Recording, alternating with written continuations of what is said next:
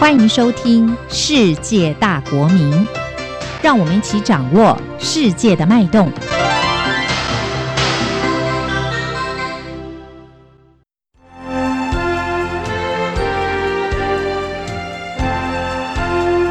透视两岸，欢迎收听《透视两岸》节目，我是节目主持人范世平。我们这个节目会针对最近以来两岸关系所发生的一些重大事件进行分析跟讨论，同时也希望提供您最新的资讯，希望对您有所帮助。好，那我想呢，这个最近呢，台湾即将进入到一个选举啊的一个热潮啊，特别是我们看到就是说总统大选即将在明年一月举行啊，所以说呢，目前来讲呢，呃，各个党派啊，当然我们看到就是这个民进党已经确定是由赖清德副总统来担任啊，这个民进党的总统候选人已经正式获得民进党的提名，我想已经是没有问题的。那再来就是台湾民众党啊，台湾民众党目前来讲，柯文哲党主席啊正在美国访问啊，当然他只是访美的目的，当然很关键一点啊，当然就是说啊，他希望能够呃为啊这个他的总统大选之路呢铺路啊。那我们知道，因为对于台湾来讲呢，影响总统大选大概最大的国家。大概就是呃，美国像是相当重要的啊，那因此呢，台湾的总统候选人大概都要到美国去啊，让美国人一了解这位候选人，这位候选人也希望能够到美国去了解美国的呃整个的外交政策，或者是对中国的政策，或者对亚太的政策啊。所以我们看到了这个柯文哲到了这个美国去访问，那另外我们也看到了这个蓝营的部分，那目前有两位啊，一个就是。呃，目前的新北市市长侯友谊先生啊，那呃，另外一位就是这个郭台铭先生。那郭台铭先生本身不具有国民党党籍了啊，那因此呢，他未来会不会正式成为国民党的总统候选人，目前还是未定之天啊。因为呃，国民党势必还是要呃进行，可能对他的身份来讲要做一个怎么样来做确定啊。因为他在四年前的时候，当时呢，他也曾经参加了国民党的总统的这个初选啊。那当时他呃也不是国民党员的身份啊，因为他脱离国民党蛮久的，而是由啊当时的这个呃国民党的主席这个吴敦义给予他一个等于说一个荣誉的国民党员的身份，让他恢复党籍。然后他当时呢在四年前他也曾经参加国民党的党内的初选，后来因为啊在民调方面他输给了这个高雄市的市长韩国瑜，所以他认为这个初选的制度不公，愤而就是退出了国民党啊。所以现在呢，这个郭台铭呢也不具有国民党的身份啊，但是他本身已经表达意愿了，就是他希望能够呢参加国民党的这个党内初选啊，等于说再一次啊，从四年前再来一次哈，再参加一次啊。那当然这个东西就要看国民党的目前的态度了啊。当然有的人认为说他四年前呃脱离国民党啊，甚至呃在离开的时候呢，还对国民党有所批评啊。那大家还是有些人耿耿于怀啊，认为说你当初呢不能因为你啊这个初选输了啊，你就怀疑这个制度有问题，或者甚至就是负气啊，就离开了国民党啊，甚至离开的时候呢，这个好像这个出言呢啊有所批评啊，所以国民党内目前有人是并不欢迎他回来啊。那呃当然也有一部分人认为说啊，他也算是在对国民党有所啊这个贡献啊，特别是。当国民党财务发生危难的时候呢，他也曾经借钱给国民党所以我们看到在四年前的时候呢，吴敦义党主席才会呢破例了，给他一个荣誉党员的身份，让他参加四年前的这样的一个呃国民党的总统的初选啊。那不管怎么样呢，呃，未来现在的主席朱立伦会不会给郭台铭先生呢再一次的机会呢？我觉得我们还要在这个拭目以待，还是在观察啊。但是不管怎么样呢？我我觉得就是说，呃，当然对于这次的总统大选，对于明年来讲，目前来讲看起来是已经是开始进行的啊。包含我们看到了这个过去啊，一直民调都是居于相当领先、长期居于领先的这个新北市的市长侯友谊啊，呃，他也在最近前往了这个新加坡去访问啊。那所所以我们可以看到，就是说整个的这个呃态势呢，目前已经是越来越清楚了啊。当然，呃，赖清德他的呃目前来看，他所强调的他竞选总统的在两岸这一块的议题，他主要就是针对就是和平保台啊，然后强调就是蔡英文总统的四个坚持啊，就是坚持啊台湾的这个前途由台湾两千三百万人来决定啊，然后坚持呢两岸是互不隶属啊，然后坚持呢就是台湾的民主法治的这样的一个呃生活方式或者政治制度等等啊，所以我们可以看到就是说，呃赖清德的这个他的路线已经是很清楚了啊啊，当然过去呢，呃有人认为说他的这个所谓的呃抗中保台啊，就是对抗中国大陆来保卫台湾呢，比较好像是比较敏感一点啊，甚至有一点。好像在挑衅或者刺激啊对岸的这样的一个味道啊，所以他后来也改成叫做和平保台，就是台湾啊追求的是和平啊，并不是要啊用对抗啊，但是我们在啊寻求和平的过程当中，我们要怎么样的强化我们的国防啊，强化我们的战力啊，就是要避战呢，必先要备战啊。那在这个情况之下，我们用和平的方式，但是我们要有怎么样积极的准备啊，有备战。才能避战，有避战才能和平啊！所以呢，这是一个他的一个观点跟逻辑啊。那呃，柯文哲的话呢，当然我们看到他在美国访问呢，态度就比较模糊一点了了啊。他就是意思就是我们这个呃，在中美两个大国当中，我们是不是能够呃都能够呃维持好的关系啊？能够呃彼此之间能够都能够沟通啊，然后能够在两个国家之间获得台湾最大的利益。我想他的基本的立场是如此啊。所以是一个比较模糊的啊。那侯友谊先生呢，他的看法呢，就到目前为止看不太出来他在两岸议题上有什么样的具体的论述啊。唯一就是说，他认为说台湾不要做呃强国的棋子啊，不要做强国的棋子。那这个强国是哪个强国？那目前为止，呃，侯市长并没有清楚的说清楚啊，到底是美国还是呃中国大陆还是哪个国家？但是一般来讲呢，啊，外界多揣测了。他的意思是说，不要做美国的棋子啊。我们在之前的节目也提到，就是说，在台湾，特别是呃，在这个去年俄乌战争发生之后啊，的确就是说，很多人会谈到今日的乌克兰是否成为明日的台湾啊。因为的确在某些地方，这也不是只有台湾这样认定，而是呃，全世界都有这样的一个观点。原因就在于说，呃，很多人认为说，这个呃，乌克兰这个他所面临的状态。跟台湾是相当类似的，也就是乌克兰，他面临到的就是俄罗斯在旁边的一个巨大的一个政治体啊，对他的一个等于说意图统一的这样一个做法，或者意图侵略的这样一个状态。那跟台湾面临到中国大陆的这个意图侵略或者意图统一呢，其实是蛮接近的，蛮像的啊。所以这个去年的这个俄乌战争呢，就很多人就提出来，就是说呢，哎，今日乌克兰是否为明日台湾啊？也就是过去。呃，台湾人认为说这个战争不会发生的这样的一个隐忧呢，从去年到现在为止呢，已经慢慢提高了啊。那在这个情况之下，台湾要如何避战，然后避免落入乌克兰这样的一个窠臼或者这样一个状态？好，因为我们也知道，在这一年多的战争当中呢，虽然俄罗斯啊并不如当初的预期呢，要在三个礼拜就把乌克兰拿下来，而且不但没有拿下来，反而呢造成了这个战事的拖延啊。甚至看来就是战争不断的啊，目前来讲好像没有止境啊。那俄罗斯也面临到非常大的，第一个就是受到它的经济受到很大的影响啊，因为我们知道国际间都呃认定俄罗斯是侵略乌克兰的，所以国际间给了这个呃俄罗斯相当大的经济制裁，也造成俄罗斯经济上很大的一个影响。第二个当然就是它耗费了相当大量的这个人力物力跟财力在这个战争上啊，那包含大量的这个士兵的死亡。大量武器的耗损啊，等等等等啊，那对俄罗斯来讲，我想呃也会造成非常巨大的一个影响。呃，更麻烦的是，这个战争不知道要打到什么时候。那以俄罗斯目前的经济来讲，它还能够啊撑多久啊？这点也是外界一个高度质疑的地方啊。那当然，对于台湾来讲啊，我们要怎么样的来避免走让乌克兰这样一个后尘啊？啊，但就有两种完全不同的观点，一个就是。诚如我刚刚所谈的，就是我们要怎么样强化我们的国防，那我们要怎么样跟我们周边的友好的国家进行这个合作啊，包含像美国、包含日本等等啊。那另外一个说法就是说，我们要怎么样跟对岸妥协？我想这是两种完全不同的观点。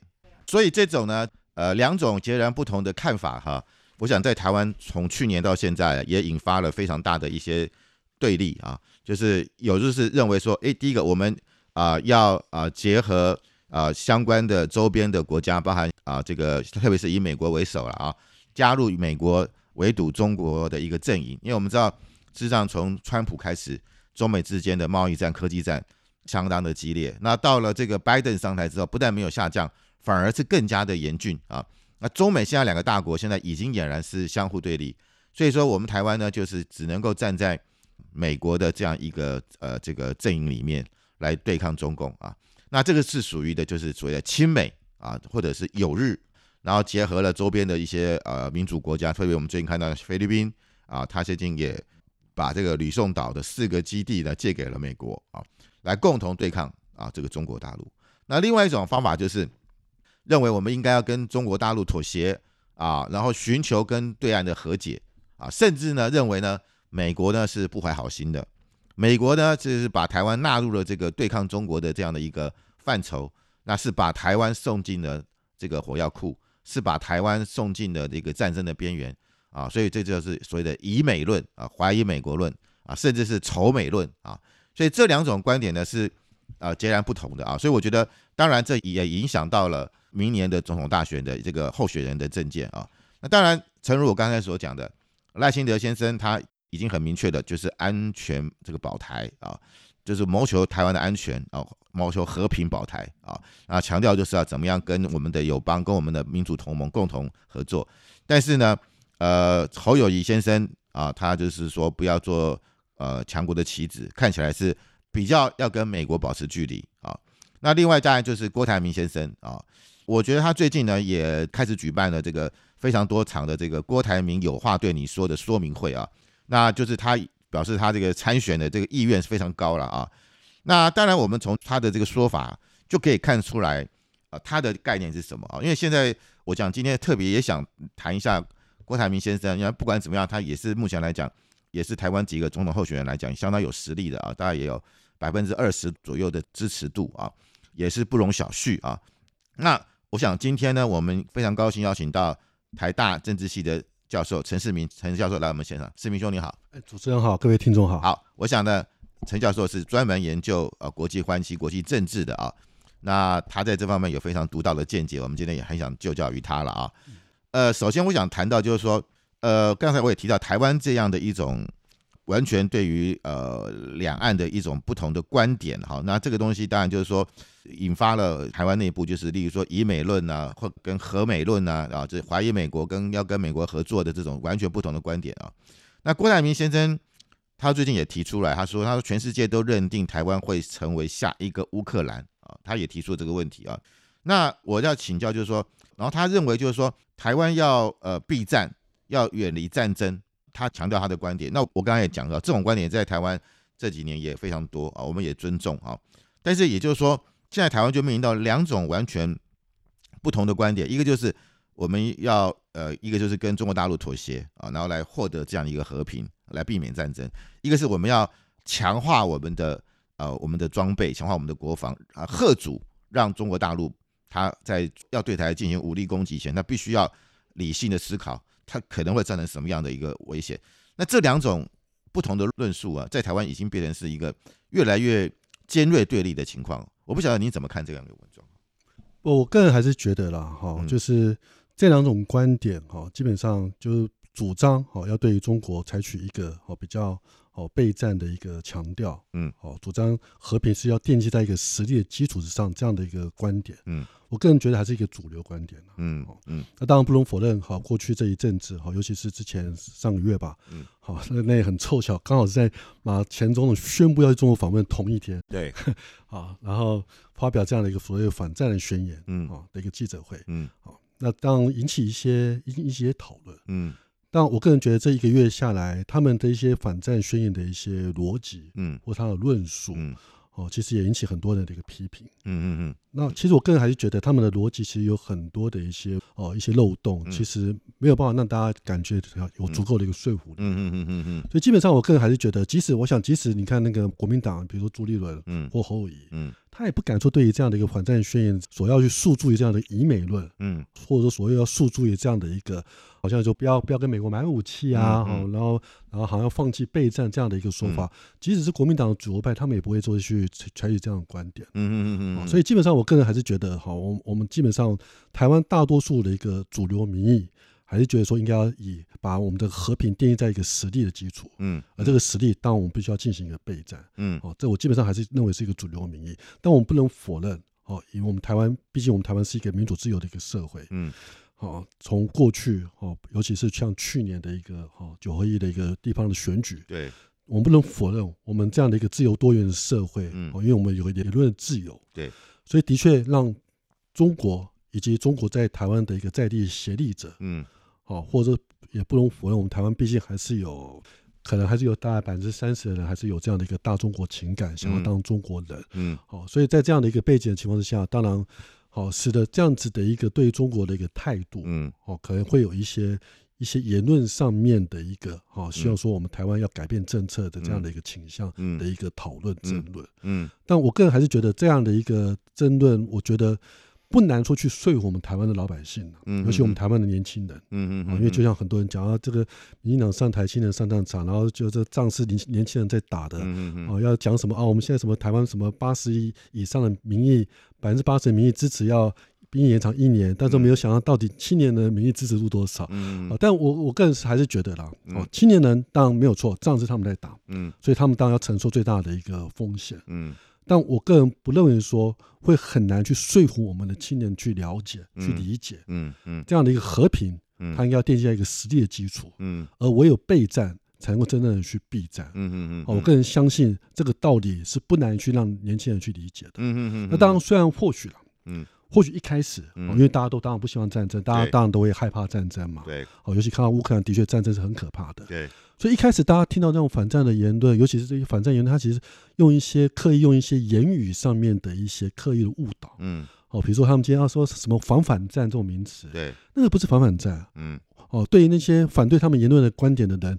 他们不是在反反战，他是在反侵略，嗯，那你要刻意用反反战，嗯，哈，因为反战当然大家都反战，对，啊，然后你你今天讲说哦，你们这些其他人骂我批评我的人都是在反反战，嗯。那其实他的意思就是说，好像要要把把那些其他的反对我这些反战宣言的人，嗯，把他打成说啊，你们这些都是一个哦不爱好和平的人，哦，甚至有一个有一个有一个大人说啊，你这什么赖清的这些，你们这根本就战争贩子，嗯，你们是一个哦想要打战争的一个人，嗯，那这个根本就很明显是一种刻意的一个言辞的误导，嗯嗯嗯，刻意的一种刻意的去做一个哦扭曲，嗯，扭曲这样的一个意思，嗯嗯嗯。那我个人觉得啦，哈，当我们不能否认，我们台湾是一个民主多元的一个自由社会，嗯，这样的言论，当你可以很容易在我们台湾里面，尤其从那种赖群主、Facebook 群组，很很容易可以到一个流传，对，也的确很多年轻人他会会看到这样的一个资讯，对，当然也会受到影响，对，啊，但一开始受影响，那当然他们一开始会想，哦，战争很可怕，我们当然要喊反战，对，但是我相信，只要说我们领导人、我们的政府，嗯，好好去跟。年轻人明白的，好好清楚的说明，嗯，到底和平应该得到怎么样得到一个确保，嗯，到底战争要如何去做到一个避免？对，我相信年轻人在做一个深度的思考之后，嗯，他会了解，他会了解，唯有备战才能避战这种道理。对，好，就像我自己个人，我过去我在我在法国念书的时候，嗯，一九九零年代，嗯，一九九零年代当时刚好冷战刚结束，对，好，那冷战刚结束，因为毕竟比如像当时。当时我我记得当时，因为我个人也研究英国核武战略嘛，我博士论文也会写到英国，好，所以英国的一个国防政策我当然也会关注。嗯，那当时其实，好，你看英国，英国从一九七九年，嗯，保守党就上台，柴契尔夫人就上台了，嗯嗯，然后他一直执政，保守党一直执政到一九九七年，嗯，工党布莱尔首相才上台，嗯嗯嗯，长达十八年的时间，嗯，工党一直没办法上台，嗯嗯嗯。嗯，那当时大家很多一些政治学者就会研究为什么会这样子。嗯嗯嗯嗯。那其实很重要关键原因，当然就是有人认为有一个很关键原因之一啦。嗯。啊，之一就是当时的一个工党，嗯，在一九九五年以前，嗯，都是由激进的左派在主导。嗯嗯嗯。而这些激进的左派，他们是相当和平主义者。嗯嗯嗯。他们在一九八零年代，当时因为美国想要部署潘兴二号的中程飞弹。嗯。啊，那当时一九八零年代上半叶，欧洲有一股反核运动，嗯，或和平主义运动，嗯。那当时英国工党也是支持这样的一个反核运动、和平主义运动。嗯嗯嗯。好，当时英国工党从一九七九年下台以后，嗯，就一直是激进左派在主导。嗯嗯嗯。当时主导的左派的这个领导人，他甚至主张什么呢？他是主张我们英国应该要放弃我们英国自己的核武器。嗯嗯嗯，觉得说我们英国放弃英国核武器，苏联就不会来打我们了，苏联飞弹就不会打我们英国本土了。嗯嗯嗯，啊，然后主张北约组织应该要承诺不要首先使用核武器。嗯嗯嗯，他做的是一个相当激进的一种哦这样的一个国防政策的一个的一个想法。嗯，这个想法其实你也可以明显看到。嗯，哦，那个过去我在当时在欧洲我也读过一本书，看过一本书。当时他在讨论为什么做工党长达十八年一直没办法上台。嗯，他当时的一个研究的一个的一个主轴就是，他认为，嗯，英国当时激进左派的领导人的一个激进的国防政策，嗯，是让英国工党一直持续没有办法上台主要原因。嗯嗯嗯嗯，其实你看一九八零年代没有错，一九八零年代当时整个欧洲、西欧、北欧，整个那个和平运动、反抗运动非常的兴盛啊。嗯，你看当时一百万的人手牵着手，在整个欧洲的高速公路上面，嗯要阻止美国的潘兴二号的中程飞弹去部署到美国基地。嗯，那的确声势非常浩大。啊嗯，那你看一般平时，哈，比如说当时那些哈，你看当时那些这些和平运动，他也得到像英国工党，嗯，还有当时的西德的社会民主党，嗯。他们的支持，嗯，这两个都是主流政党啊，都是执政的主流政党啊，嗯，好，但是你看，的确，当时一开始平时，嗯。的这样的一个民意调查，嗯，你会经常看到那些所谓的一个反核人士，嗯，那些所谓的和平运动的一些论点，嗯，他们是有可能的确有有些时候会超过百分之五十的民意多数支持啊，嗯嗯，但是问题关键是什么？到了要选举的时候。大家要做一个理论、政策理性的辩论的时候，嗯，很明显的那些工党，好，他们那样的一个相当理想化，甚至让人家觉得是一个相当虚幻主义的这种和平主义的主张，它变得在这个理性辩论之下，他就失去他的说服力了。嗯嗯嗯嗯，然后会让英国老百姓会没有办法说去相信你工党一旦上台，你可以确保得了我英国的安全。嗯。嗯，当时这本书的结论就是这样的一个激进的一个国防政策主张，是让英国长达因为工党长达十八年没有办法上台的主要原因。嗯嗯嗯嗯嗯。那这个其实就跟我们台湾现在一样嘛。嗯嗯嗯。对于这些反战人士，他诉诸于这样的一个和平，诉诸于这样反战。嗯。我们大家当然都反战，我们大家都不想看到战争爆发。嗯。啊，但是要让战争不要爆发的方式，不是像那些所谓反战宣言那些学者所主张那种方式嘛？对。他今天他就诉诸一个很简单的一个和平的逻辑，嗯，然后觉得啊，我们不要跟美国买武器啊，或者像郭台铭讲的啊，我们就不要买武器，中国就不会来打我们嘛，嗯，对对，中国说中国人不打中国人嘛，嗯，这个是太过简化、太过天真的一个荒谬的一个想法，嗯嗯嗯嗯，好，嗯嗯，所以像当时英国例子就是这样子嘛，嗯，的确一开始有可能，嗯，这样子的一个好这样的一个和平的主张。你可以用一个很简单的逻辑，嗯，然后去得到一些老百姓的一个支持，嗯，但是当你做一个更深入理性的一个去做一个讨论辩论之后，我相信大多数的老百姓，我相信青年人他是可以理解，和平不能够用透过这样的一个太过理想化的方式来去维系的，嗯嗯，和平是必要透过备战，而备战也才能够真正的去避战。是，其实这个呃，陈教授刚才提到这个观点哈。就是我们在念国际关系的时候，就有两大理论啊，就是理想主义跟现实主义。那理想主义当然强调就是刚才你也讲了，就是和平嘛，或者我们认为说，哎，呃，人类可以靠一个国际的呃体制啊，靠个联合国或靠一些国际体系，我们可以获得和平啊。那现实主义就很简单，就是实力是最大的原则。刚才你也提到，像欧洲国家啦，你在当时在法国留学，这种和平主义，我们自己。欧洲自己要这个废核啊，来换得和平，废除核武来，就是这都是这这一个前提假设，或者我们说呃理想主义的前提假设是说，对方啊，我们的对手是一个理性的人，他也是一个爱好和平的人，这是一个很大的前提嘛。而且我我相信他会和平，对，就说相信你的对手的承诺，对对对，他是会相信你的，你会信守承诺，然后相信你，借由相信你对手的承诺，然后和平可以得到一个维持，对。对，所以说这个这个就是一个很大的一个前提啊。那那如果现实主义是觉得说我根本不不相信你啊，我认为你讲的都是谎言，所以你只是只是虚应其事而已。但是我们今天就要看一个很重要的，就是刚才陈教授所谈的，我们的对手他值不值得我们相信嘛？如果他真的是一个很信守承诺的，那或许我们可以大家来讨论这个问题。可是从中国共产党建立政权迄今。它是一个信守承诺的政权吗？我们可以看到，从最早的西藏的问题，他跟西藏、跟达赖喇嘛也签署了和平协议啊。可说翻脸就翻脸啊！九七年香港回归的时候，那个九七年香港回归的那个，当时拆切尔夫人跟这个呃当时中国签的这个协议，还送到联合国去公证。中国大陆现在说那是一张历史文件，他也不理你。所以就说这个政权，它如果是一个根本就是信赖度很低的政权，那你要怎么样去相信？这就是一个很大的问题。那我也觉得就是说。其实这种东西，其实去要跟年轻人说清楚，对对，这个是很关键的。就是说，我们当然不是要挑衅，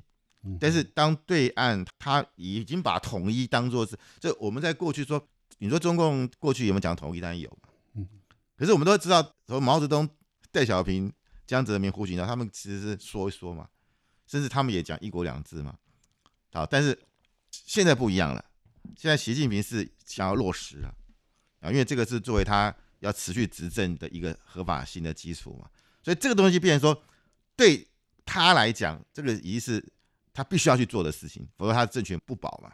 这是我们目前面临的问题。那刚才你也提到，就是说，所以说备战是非常需要的啊。那事实上，我们也看到，就是说，在这个乌克兰的战争当中呢，我们也可以看到，就是说，一开始乌克兰也是相信俄罗斯。甚至美国当时提醒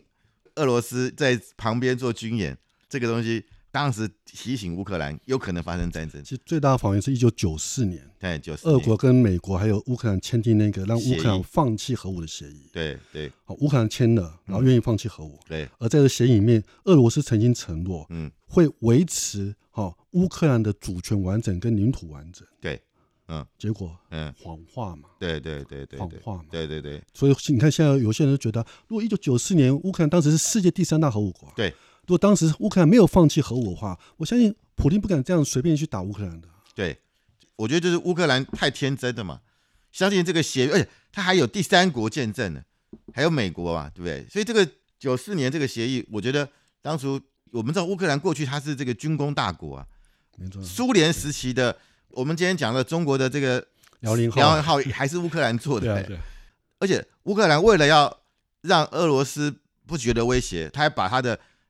征兵制改成募兵制，对对。然后他销毁了核武，销毁武器，然后我希望能够获得俄罗斯。当时就是在亲俄的派的人士在当乌克兰总统，这时候就改编了一大堆的政策，对对对对，就结果让当时乌克兰的实力、国防军事力量大幅度弱化。那这个也是普丁他。发动战争，觉得有有信心的，有机可有机有信心的原因嘛？所以我真的觉得，就是说，我们今天我看到这个呃郭台铭先生呢，他还公开了讲，他说：“哎呀，他说民进党啊，政府整天与军方打交道，美国以防卫为名，把台湾的政府民间的所有资源都压在战争防卫之途。”那我就觉得，请问郭台铭先生，你如果当上总统，你是要跟军方保持距离吗？那还是说你要裁军呢？啊，还是说你未来你就不要发展国防事业，是要这样子吗？然后你说这个美国把台湾的这些资源都压在战争跟防卫之途，所以我们未来我们的资源要放在或许的，他想是发展经济嘛？那我们是不是就不要跟美国买武器的？我想郭台铭先生也曾经讲过，不要跟美国买武器嘛。说你手上有武器，别人会打你；你手上手无寸铁，呃，敌人反而不打你。这种逻辑，我我觉得其实我觉得是一个可能是蛮好笑的，太天真了。没错，你把对手看的哦，好像你没有武器，手无寸铁，他就不会打你，是这样吗？你手无寸铁的时候，他更打你。没错，没错，这个是你要先认清楚你的对手的状态啊。好，我想我们今天节目到这边告一段落，我们下礼拜我们还继续讨论这个话题。谢谢大家。